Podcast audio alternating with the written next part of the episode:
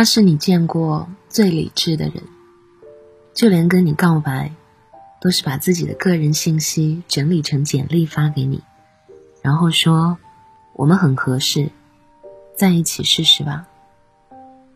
恋爱之后，你所有的朋友都说他是他们见过的最懂事的男朋友，他尊重你，从来都不干涉你的生活，也从来都不给你添麻烦。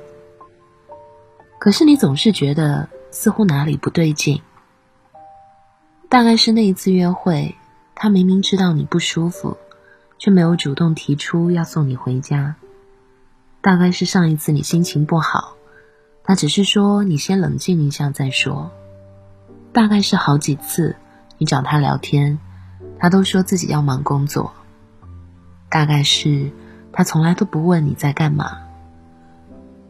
他会说不送你回家是因为他尊重你，他说让你冷静一下是因为担心吵架，他说因为工作忽视你是因为不想因为爱情而放弃自己的事业，他说你想说的自然会说，所以自己没有必要追问。他太理智了，经常让你觉得是自己不够懂事。最后你说。那要不然我们分手吧。他甚至没有任何的犹豫，就说：“好啊。”那一瞬间，你彻底明白，原来他所有的理智、尊重、懂事，都只是因为不爱。恋爱中的人何其敏感，你何尝不知道，他一次次的冷漠，就已经是要离开的征兆了。你何尝不知道他的不关心是在逼你说分手？你何尝不知道真正想分手的人，都在用行动一味的远离。反倒是不想分手的人，才会用分手这样的方式，去做最后的挽留。他说你想说的话，自然会跟他讲，其实是压根儿不关心你的生活。他从来不干涉你的任何事情，其实是刻意跟你保持着距离。他说：“不能因为爱情而放弃自己的事业，其实是根本就没有把你放在他的未来里。那些看似懂事的行为，都是因为不爱罢了。所以离开的时候，当他问你：‘我们是和平分手的，对不对？’你也知道，他只是不想为这段感情负责。你说放心，我不会纠缠你的。”你看到他听完你的回答之后如释重负，那一刻你很想哭，但是你忍住了。是你提的分手，但是你知道是他先离开的。你不爱他了，所以你也变成了一个理智而懂事的人，不哭不闹，不动声色的离开。先说分手的，其实是你啊。你花了很长时间才从这段感情当中走出来，开始了新的恋爱。新的男友有一点小唠叨，他不仅事无巨细的汇报自己在干什么，还会追问你每天都吃了什么。他偶尔也会像个孩子似的跟你撒娇，看到你跟别的男生聊天会吃醋，提到跟未来的时候，总是会给你安排一个位置。你总是会笑着叫他大傻子。他也总是会抱着你说：“二傻子，你说谁呢？”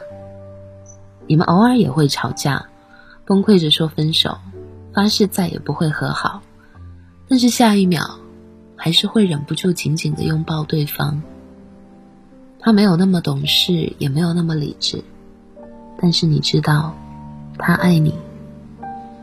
真正相爱的人是没有那么理智的，就算懂事，也是口是心非。就算理智，也是像泡沫一样一戳就破的。我发现身边很多恋爱中的人，都在试图做一个完美的另一半，但是完美的爱情，往往是由两个不完美的人组成。爱情里不需要懂事，不需要理智，爱情是吃醋、占有、心疼、失控，是所有强烈感情的集合。是迫切的想要参与到对方生活的每一个角落，是看到彼此最坏的一面和最幼稚的样子，依然深爱着对方。相对于一个理智懂事的爱人，其实我们更想要一个深爱着自己的另一半。喜欢你的人一定会跟你讲很多的废话，关心你的人一定会送你回家，爱你的人一定不希望你那么的懂事。喜欢的东西就狂吃吃到腻，喜欢听的歌就单曲循环听到吐。喜欢的人就花掉所有的力气对他好，我其实就是喜欢活得用力生猛的人啊。高兴了就抱着爱人彻夜跳舞，不高兴了就甩一巴掌过去爱谁谁。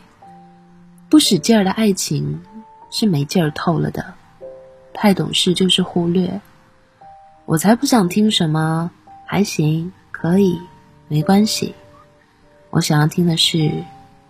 很棒，想你，我爱你。今天的节目就到这里了，欢迎大家添加我的新浪微博还有抖音木子仙女，跟我分享你的故事和心情。晚安，好梦。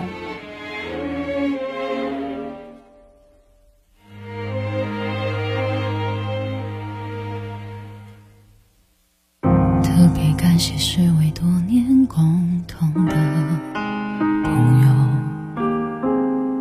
特别感谢开了相爱那年的红酒，特别清楚一个开始和一个结果，结果是什么，就我们懂。跳进那个双浪的。清晨，不想说的你最爱我，跟着今晚的热闹，显得震耳欲聋。我们一起谈遍的爱情，你看一起最后的晚餐，我满意吗？世上没有忘不掉的人。只有忘记了珍惜的人，用美味逃避背叛谴责，却只尝到满口的苦涩。我们一起叛变的爱情起最后的晚餐味道好吗？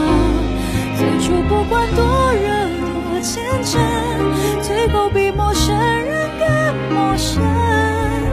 我。想哭，可是只能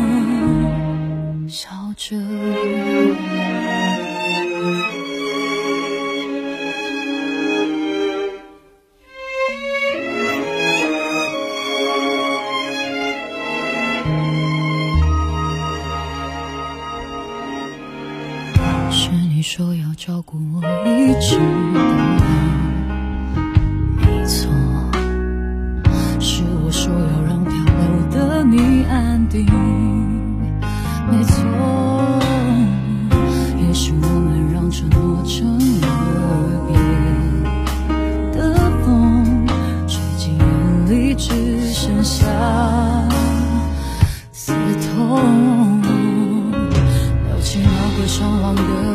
清晨，不想说的你最爱我，混着今晚的热闹，显得沉